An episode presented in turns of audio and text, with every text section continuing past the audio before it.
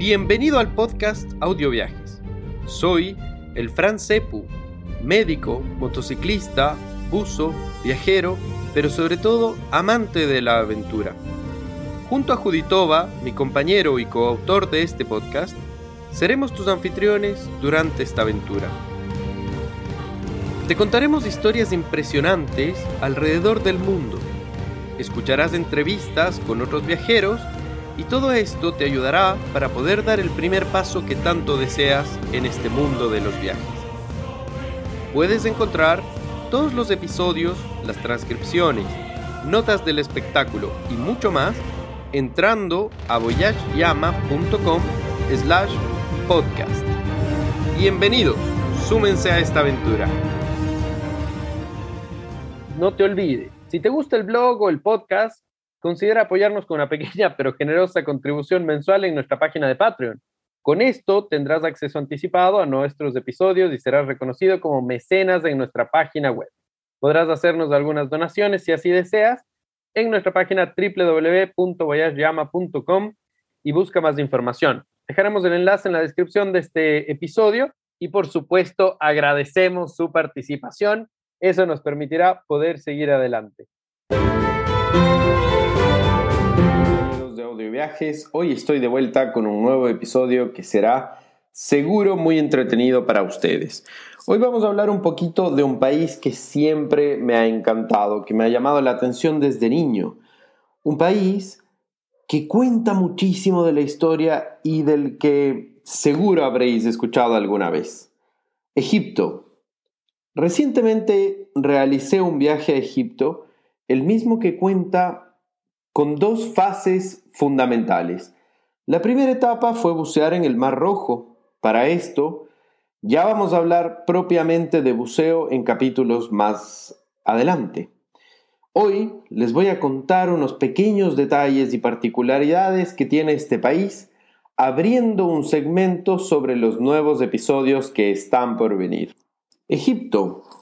Egipto tiene mucho más que pirámides. Egipto tiene mucho más que el río Nilo. Egipto es un país lleno de habitantes que reciben al viajero con mucha amabilidad, con mucho cariño, con impresionante buena voluntad y tiene, además de sus magníficos monumentos en sí, yo creería que su gente es un monumento. Cautivador, un país impresionante. En el mismísimo desierto y desde tiempos inmemoriales han estado ahí para mostrar historias, para vivir historias, y eso es lo que hoy pretendo contarles. Desde el desierto del Sahara, los egipcios fueron dominando poco a poco este árido lugar. Por supuesto, bañado por el río Nilo, que no podría ser más que brindar vida y agua a esta civilización que tiene miles de años de historia. Egipto es un país que vive, podríamos decir que del pasado. Pero ¿acaso ese pasado no sigue hasta el presente?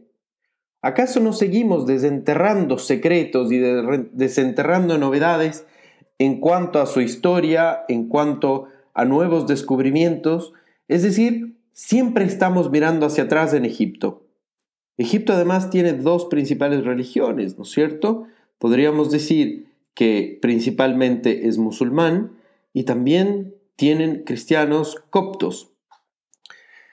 Este país cuenta con mucho más que desierto, pirámides, monumentos, historia, faraones, momias, sarcófagos, ya dije monumentos, obeliscos y por supuesto que mucho más que eso. En Egipto tienes playas espectaculares, tanto en la costa del Mar Rojo cuanto en la costa del Mediterráneo. Ya habrán escuchado alguna vez el nombre de Alejandría, pues sí, Alejandría está en Egipto y tiene, tuvo y mantiene la biblioteca más grande del mundo. Pero bien, hoy voy a contarte algunas generalidades de este país maravilloso y vamos a hablar un poquito de los, quizás, desde mi humilde punto de vista, los mejores lugares para conocer. Por supuesto, cuando llegas a Egipto, pienso que la mayoría de los viajeros lo hacen a través de El Cairo, su capital, En ella podemos encontrar las pirámides de Giza, podemos encontrar monumentos extraordinarios, abordar quizás un crucero por el Nilo, recorrer sus apacibles mezquitas, recorrer las, diversas pirámides que encontramos en Egipto, por supuesto, además de eso, cómo no, el Museo Egipcio, el Museo del Cairo, cosa que es espectacular. El, el arte antiguo y contemporáneo de esta civilización es maravilloso. Claro que sí, el Cairo te atrapa, te encanta, te enamora, pero por supuesto que hay muchísimo más. Habitualmente cuando uno ve o habla de Egipto, siempre piensa en las pirámides. Por supuesto, son un monumento impresionante, ¿no es cierto? Pero las otras ciudades, o quizás las demás ciudades de este país, tienen una riqueza, desde mi punto de vista, quizás más potente que las mismísimas pirámides. Por ejemplo, Luxor, la ciudad de Luxor me encantó, es una ciudad que me me volvió loco. Sin embargo, yo creería que la, cereza de la torta está al sur de Egipto, Abu Simbel. Monumento construido por Ramsés II, quien a lo largo de Egipto ya lo habrán escuchado múltiples veces, habrán visto películas con su nombre, pero este, este templo particular, el de Abu Simbel, es uno que me impresiona, porque justamente mezcla lo antiguo con lo presente. Las piedras de este monumento se movieron con exactitud milimétrica y tuvo que ser así, ya que hoy por hoy estarían bajo el agua si no se hubiese hecho un gran esfuerzo para poder mostrarlas a la humanidad. Pero bien, antes de profundizar más en este maravilloso país, todo viajero tiene que tener presente algunas cositas que son sumamente importantes. Por ejemplo, la moneda de Egipto es la libra egipcia. Principalmente se habla el idioma árabe, aunque por supuesto por su multiculturalidad y por su importancia para el turista, prácticamente vas a encontrar guías en absolutamente todos los idiomas. Se debe obtener una visa para entrar en Egipto y además pagar un impuesto para poder entrar al país, cosa que se puede hacer online y no es absolutamente nada difícil. En la página oficial www.egyptvisa.com. Es muy fácil, la verdad es que es muy rápido. Por tema dinero, no deben preocuparse porque hay muchísimos cajeros. En el aeropuerto puedes cambiar dinero. No se da esta situación de que quizás en otros países te hacen un cambio ilegal u otras cosas. A ver, seguro que sí, pero en mi caso fue todo muy fácil, fue fácil acceder, hay muchos cajeros. Los cajeros que puedes encontrar por todas las ciudades y prácticamente en todos los hoteles te entregan libras egipcias sin tener absolutamente ningún problema. En el aeropuerto lo recomendable es hoy por hoy siempre para mantener algo de conexión Puedes comprar o obtener un SIM card por aproximadamente 25 o 30 libras egipcias y no es difícil acceder a esto. Egipto tiene varias temporadas. La temporada alta va de octubre a febrero. La temporada media principalmente marzo, de marzo hasta octubre. Y la temporada baja junio, agosto. Hay quienes me decían que la mejor temporada para ir es septiembre y octubre, puesto que aunque me dio mucha gracia, los egipcios decían, esta es la temporada fría. Y la temporada fría, la verdad es que me pareció bastante, bastante caliente. Pero me imagino cómo será en las temporadas cálidas. Por lo tanto, recomendación, junio, julio, agosto y septiembre quizás son los mejores meses a visitar si no eres un amante del calor como yo. ¿Qué te recomendaría llevar a Egipto? Pues por supuesto una buena cámara fotográfica y muchísima memoria, pero además de eso, como ya entrando en detalles, algunas cosas que son sumamente importantes, como por ejemplo adaptadores para la corriente y poder cargar tus eh, accesorios móviles, un sombrero, gafas de sol, por supuesto protector solar e incluso repelente diría yo. Es bueno que tengamos un teléfono que sea de fácil conexión y por supuesto paciencia. ganas, deseo porque vas a conocer muchísimo de este país y efectivamente puede que llegues a sentir fatiga en algún momento, pero sobre todo si fuiste a Egipto tienes que disfrutar este viaje porque hay mucha cultura, hay mucho por conocer. ¿Cuál es la recomendación en cuanto a la vestimenta? Por supuesto, como todo país cálido, pues obviamente no lleves chaqueta. Lo bueno es que vayas con ropa liviana, de secado rápido, que esto te va a facilitar muchísimo. La oferta turística de Egipto es impresionante. Por lejos, el país que tiene más hoteles y más disponibilidad de lugares donde descansar, pero lo puedes hacer perfectamente online o puedes hacerlo a través de tu agencia de viajes. Es muy, muy simple. Un detalle que siempre preocupa al viajero es la seguridad. La seguridad. Wow, ¿cuántas veces hemos escuchado esta palabra y nos llama la atención? Y vamos a viajar a un país y preguntamos, ¿pero es seguro? Bueno, Egipto es un país sumamente seguro. No vas a tener riesgo de asaltos, de robos, de violencia. Sin embargo, obviamente hay que tener cuidado como en todos los lugares. Lo que puedes encontrar en algún momento, a mí no me pasó, más lo que me han contado, es que caminando por las calles em, puedas eh, recibir algún, em, e, entre comillas, como se dice, un bolsiqueador, sin darte cuenta, pero nunca vas a encontrar violencia o algo por el estilo. Un dato maravilloso de Egipto, maravilloso y que puede llegar a ser un poquito potente, es el tema del regateo. Aparentemente se da mucho en la cultura árabe, pero en Egipto es parte de la vida. Algo que me llamó muchísimo la atención es efectivamente el regateo. Viniendo de Sudamérica, el regateo también es parte nuestra, pero en este caso es sumamente potente. Cuando vas a comprar algo, siempre es recomendable que te des una vuelta, cotices, veas qué es el accesorio que quieres comprar y quizás no mostrar tanta emoción.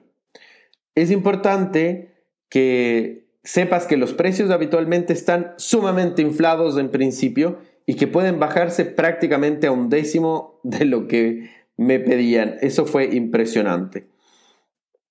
Si llegas a un acuerdo, fantástico, pero si el precio no era el correcto y eh, el vendedor va a tratar de vendértelo, vendértelo de todas las formas. Entonces, si no estás de acuerdo, debes marcharte, pero si, lo si quieres comprar el accesorio, pues siempre va a haber chance a una futura negociación. Por la alta afluencia de turismo, es habitual que en todos los lugares, en todos los sitios y ante toda situación se estila una propina. ¿Qué significa esto? Si alguien te abrió una puerta, si alguien te cargó una maleta, si alguien te trajo algún servicio o alguien realizó algo para ti, generalmente se estila dar o dejar propina. En septiembre del 2022, lo que se estilaba era que sean 10 libras de egipcias a 20 libras de egipcias, que era lo habitualmente lo que dejaban prácticamente todos los viajeros en el momento y me pareció correcto. Generalmente los guardias de los sitios arqueológicos también te piden propina, pero cuidado, no caigas en provocaciones como que te abran la puerta a sitios exclusivos o que te vayan a permitir dejar entrar en algún lugar que esté cerrado.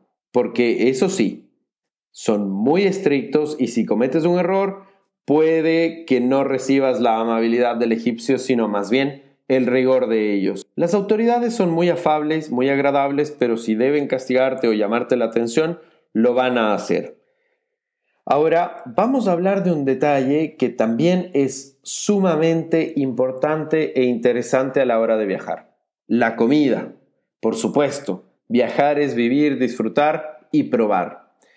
Una de las primeras recomendaciones que nos hicieron al llegar a Egipto fue tener cuidado al momento de comer, porque como bien saben, existe la famosa maldición del faraón. ¿En qué consiste la maldición del faraón? Por supuesto, al ser un país sumamente caliente, quizás las cadenas de frío no se conservan de la mejor manera, por lo cual la recomendación es evitar alimentos crudos, evitar alimentos que puedas ver en la calle, evitar alimentos que te puedan generar una gastroenteritis y que vayas a estar con la maldición del faraón 4 a 5 días. Esto pasa mucho con los viajeros y está descrita como la diarrea del viajero, pero es muy incómodo y en un país como Egipto puedes deshidratarte rápidamente con el calor, por lo cual es recomendable darte una vueltita y comer en un lugar un poquito más seguro. La comida, la comida es impresionante, es sabrosísima, la comida autóctona. Yo diría que más que comerla es una experiencia total porque tiene aromas impresionantes, sabores que te dejarán perplejo. Mucho cordero, muchos alimentos con dátiles, muchos alimentos generales de la comida árabe, pero con sabores muy, muy, muy impresionantes. En general hay opciones para todos, hay opciones para vegetarianos, veganos, carnívoros, etc. Y la verdad, uy, se me hace la boca de recordar esos sabores tan impresionantes. Hay plenitud de frutas, hay plenitud de bebidas, gastronomía y habitualmente por un buen precio puedes conseguir un hotel que incluya un desayuno, el mismo que te va a permitir mantenerte bien durante las largas caminatas a los amplios sitios arqueológicos que hay durante todos los días. Si eres una persona activa y te gusta la cultura y el movimiento, pues yo pensaría que unos 10 días a 15 días serían ideales. Si te gustan los cruceros, puedes tomar un crucero y recorrer el Nilo de ciudad en ciudad y esto será maravilloso. Sin, sin, embargo, si eres un poquito más sedentario y quieres tomártelo con un poquito más de calma, es importante que se lo hagas saber a tu guía porque efectivamente hay mucho por conocer. Por lo tanto, ellos tratarán de mostrarte todo lo que sea posible y esto puede llegar a generar cierta fatiga, cierto malestar. En mi caso no, pero con el grupo que viajamos la verdad es que hubo gente que definitivamente ya decidió no ir a ciertos lugares y no ir a ciertas pirámides o no recorrer ciertos lugares porque estaban demasiado cansados y agobiados por el calor.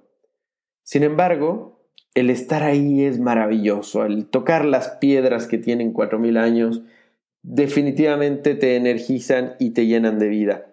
Algo sumamente importante es mantener una buena hidratación. Y como buena hidratación, también tienes que tener presente que el agua de la llave, a pesar de ser potable, no es recomendable beberla.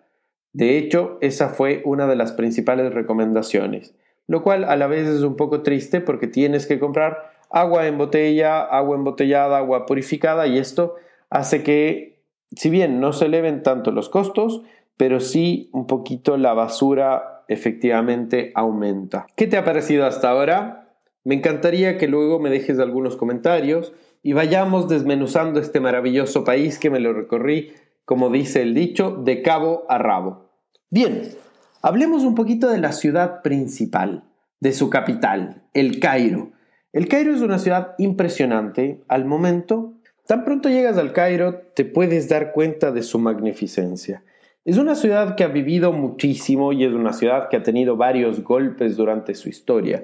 Por lo tanto, hay que tener cierta noción de que efectivamente es una metrópoli, tiene más de 10 millones de habitantes, aunque extraoficialmente lo que nos decían sus habitantes es que hay más de 20 millones de habitantes viviendo en ella y efectivamente encuentras gran cantidad de personas por todos lados, movimiento, una ciudad que podríamos decir no duerme, a pesar de que por su cultura principalmente musulmana no tiene discotecas, no tiene grandes bares, excepto los de los hoteles donde sí puedes compartir alguna bebida. Por su cultura el alcohol no está permitido, principalmente en la cultura musulmana. Pero algo que me llamó muchísimo la atención es que efectivamente para capear el calor puedes tomarte una cervecita pero evita tomar dos porque la cerveza tiene 15 grados de alcohol y eso se notó y se evidenció en varios de nuestros compañeros.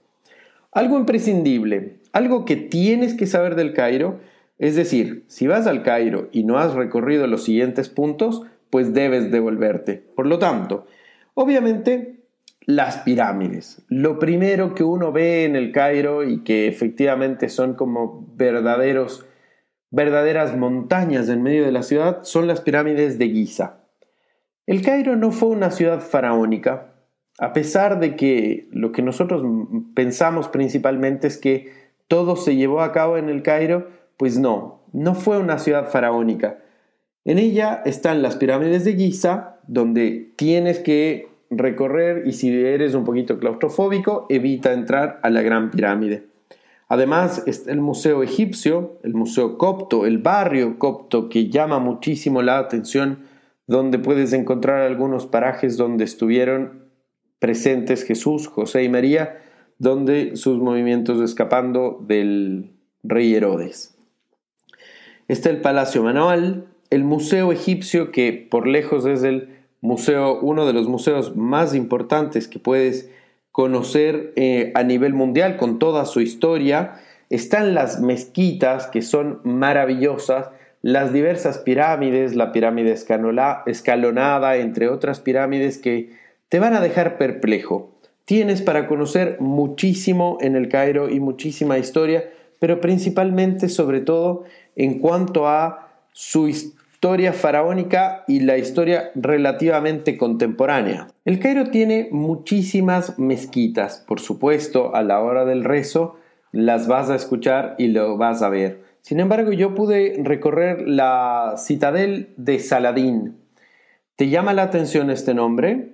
Pues ya puedes buscarlo. Saladín fue uno de los tantos sultanes, pero uno de los más importantes sultanes que tuvo Egipto, el mismo que gobernó desde 1171 a 1193, si no me equivoco, llegando a unificar ampliamente Egipto.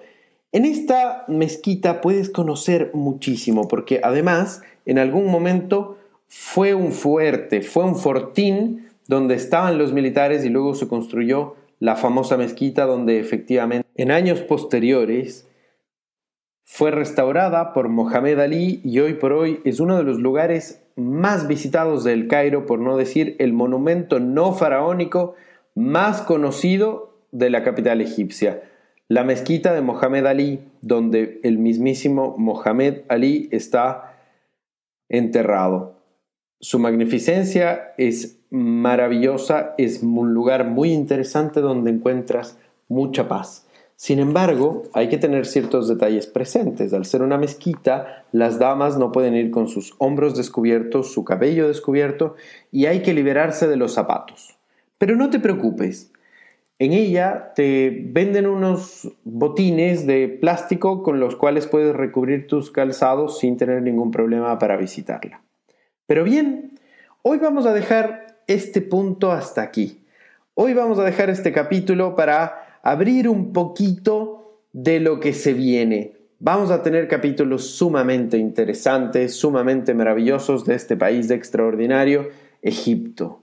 Egipto, ¿cómo llama la atención este maravilloso país? Pero no me quiero ir sin antes dejarles algunos detalles. El nombre Egipto viene del griego a que además era la pronunciación griega de em, Uf, es difícil pronunciarlo porque yo no hablo árabe, pero básicamente su traducción, su traducción es la mansión del espíritu de Ta. Ta es uno de los... Ta es el nombre que significa Señor de la Magia y era el dios creador, uno de los dioses creadores de la mitología egipcia, también conocido como el maestro, maestro constructor inventor de la albañilería y patrón de los arquitectos. Ta es sumamente importante y lo vamos a encontrar en muchas futuras parábolas, en muchos futuros templos, por lo tanto es importante que lo tengan presentes. Pues bien, hasta aquí el capítulo de hoy. Muchísimas gracias por acompañarme. No olviden escribir, dejar algunos detalles y comentarme todo lo que gusten y las inquietudes que tengan de Egipto de esta forma. Yo trataré de develar todo lo que haga falta. Un abrazo grande.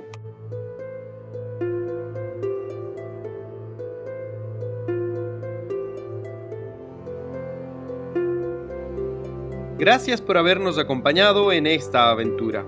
Esto es todo por hoy. Esperamos que lo hayas disfrutado tanto como nosotros. Recuerda, puedes ver más historias, entrevistas y contenido entrando en la página voyageyama.com. No olvides hacer clic, suscribirte y visitar nuestro blog. Hasta el próximo episodio. Te esperamos con muchas más aventuras, viajes y anécdotas.